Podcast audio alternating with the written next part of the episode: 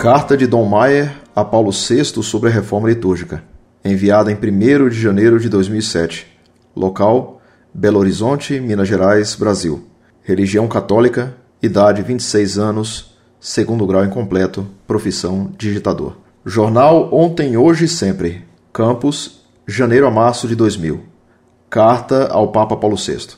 Uma das primeiras reações contrárias à Missa Nova de Paulo VI, 12 de setembro de 1969.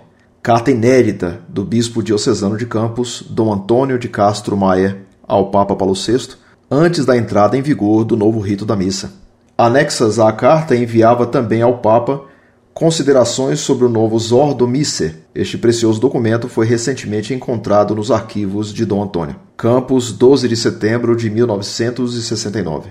Beatíssimo Padre, tendo examinado atentamente o novo Zordo Misse, a entrar em vigor no próximo dia 30 de novembro, depois de muito rezar e refletir, julguei de meu dever, como sacerdote, como bispo, apresentar a Vossa Santidade minha angústia de consciência e formular, com a piedade e confiança filiais que devo ao Vigário de Jesus Cristo, uma súplica. O novo Zordo Misse, pelas omissões e mutações que introduz no ordinário da missa, e por muitas de suas normas gerais que indicam o conceito e a natureza do novo missal, em pontos essenciais não exprime, como deveria, a teologia do santo sacrifício da Eucaristia, estabelecida pelo Sacrosanto Concílio de Trento, na seção 22. Fato que a simples catequese não consegue contrabalançar. Em anexo, junto às razões que, a meu ver, justificam esta conclusão. Os motivos de ordem pastoral que eventualmente poderiam ser alegados a favor da nova estrutura da missa, primeiro, não podem chegar ao ponto de deixar no ouvido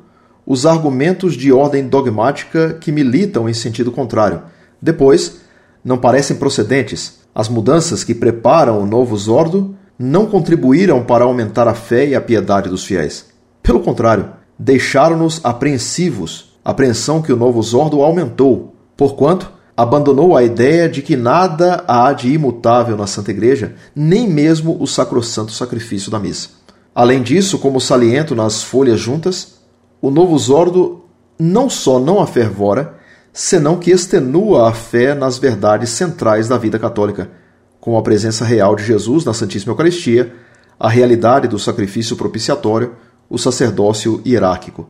Cumpro, assim, um imperioso dever de consciência, suplicando humilde e respeitosamente a vossa santidade, se digne, por um ato positivo que elimine qualquer dúvida, autorizar-nos a continuar no uso do Ordo de São Pio V, cuja eficácia na dilatação da Santa Igreja e no afervoramento de sacerdotes e fiéis é lembrada com tanta unção por vossa santidade. Estou certo que a paterna benevolência de vossa santidade não deixará de afastar as perplexidades que me angustiam o coração de sacerdote e bispo. Prostrado aos pés de vossa santidade, com humilde obediência e filial piedade, imploro a bênção apostólica. Antônio de Castro Maia, Bispo de Campos, Brasil. Considerações sobre o novo Zordo Misse. Documento endereçado por Dom Antônio de Castro Maia ao Papa Paulo VI sobre a nova missa, 12 de setembro de 1969. O novo Ordo Misse consta de normas gerais do texto do ordinário da missa. Umas e outro propõem uma nova missa que não atende suficientemente as definições do Concílio de Trento a respeito e constitui, por isso mesmo, grave perigo para a integridade e pureza da fé católica. Examinamos aqui apenas alguns pontos que, nos parece, evidenciam o que afirmamos. Primeiro, noção de missa. No número 7, o novo ordo dá uma como que definição da missa. Abre aspas. Cena dominica sirve missa est, sacra sinaxis seu congregatio populi Dei, in unum convenientis sacerdotis preside ad memoriale Domine celebrandum, quare de sacte ecclesia locali congregatione eminenter valet promissio Christi, ubi sunt duo vel tres congregati in nomine meu, ibi sunt in medio eorum. Mateus 18. A ceia do Senhor, ou missa, é a sagrada assembleia ou reunião do povo de Deus, sob a presidência do sacerdote, para celebrar o memorial do Senhor. Por isso, a respeito dessa reunião da Santa Igreja local, vale a promessa de Cristo: onde dois ou três estiverem reunidos em meu nome, ali estarei no meio deles. Mateus 18. Nesta definição, insiste-se na missa como ceia. Aliás, esta conceituação de missa ocorre com frequência em todo o decurso das normas gerais. Número 8, 48, 55D, 56, etc. Parece mesmo que a intenção do novo Ordo Missa é inculcar este aspecto da missa, o que é feito com detrimento de outro essencial, isto é, que a missa é um sacrifício. De fato, na letra B, na quase definição de missa do número 7, não se declara o caráter de sacrifício da missa, como, na letra C, não se salienta o caráter sacramental do sacerdote que o distingue dos fiéis. Além disso, na letra D, nada diz do valor intrínseco da missa independente da presença da Assembleia. Antes, faz supor que não há missa sem a congregatio populi, a reunião do povo, pois é a congregatio que define a missa. Enfim, na letra E, o texto deixa uma confusão entre a presença real e a presença espiritual, porquanto aplica à missa o texto de São Mateus, no qual se trata apenas da presença espiritual. O equívoco entre a presença real e a presença espiritual, notado no número 7, é confirmado pelo que diz o número 8, que divide a missa em mesa da palavra e mesa do corpo do Senhor.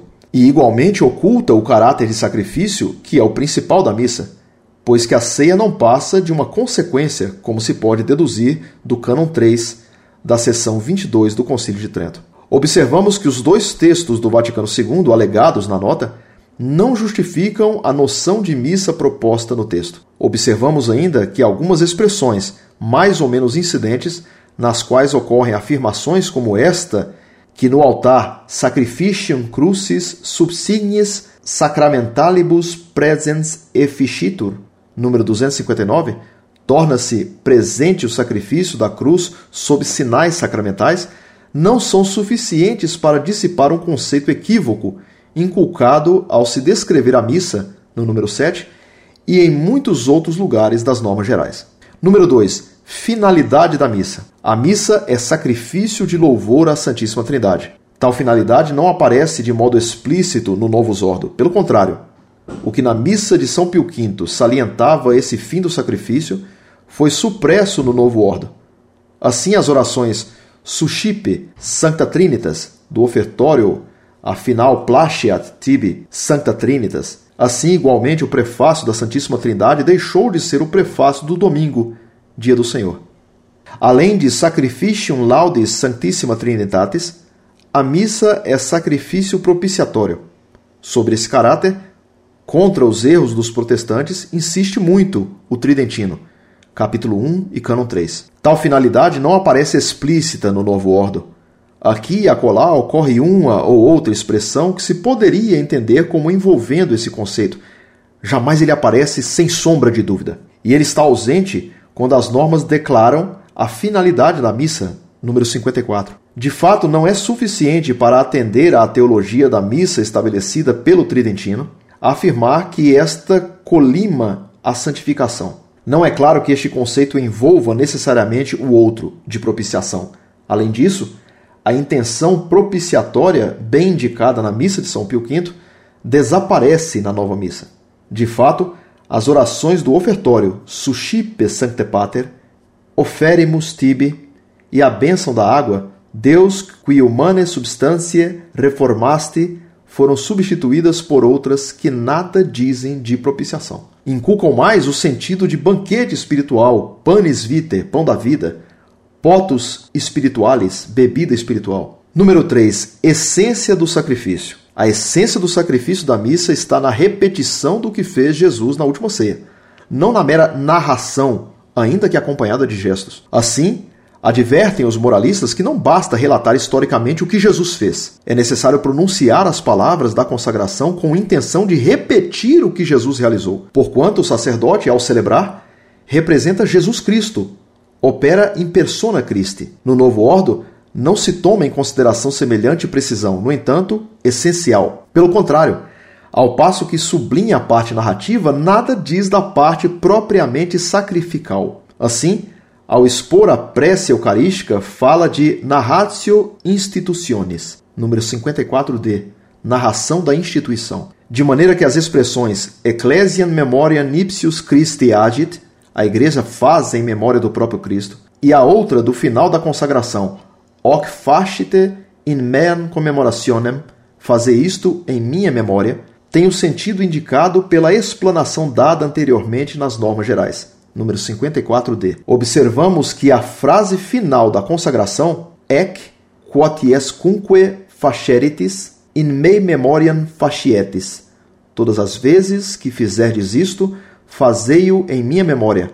Era muito mais expressiva para dizer que na missa repetia-se a ação de Jesus Cristo. Acresce que a introdução entre as palavras essenciais da consagração, das expressões Ascipite et manducate ex hoc homines, tomai e comei dele todos, e Ascipite et bibite ex eo homines, tomai e bebei dele todos, levam a parte narrativa dentro do mesmo ato sacrificial. De maneira que na missa de São Pio V, o texto e os gestos orientavam naturalmente o sacerdote para a ação sacrificial propiciatória, que impunham a intenção ao sacerdote que celebrava. E assim, a lex supplicandi, a lei da oração, se conformava perfeitamente à lex credendi, lei da fé. Não se pode dizer o mesmo do novo Ordo Missa. No entanto, dada a gravidade da ação e mais os tempos modernos excessivamente trepidantes, e dadas ainda as condições psicológicas das novas gerações,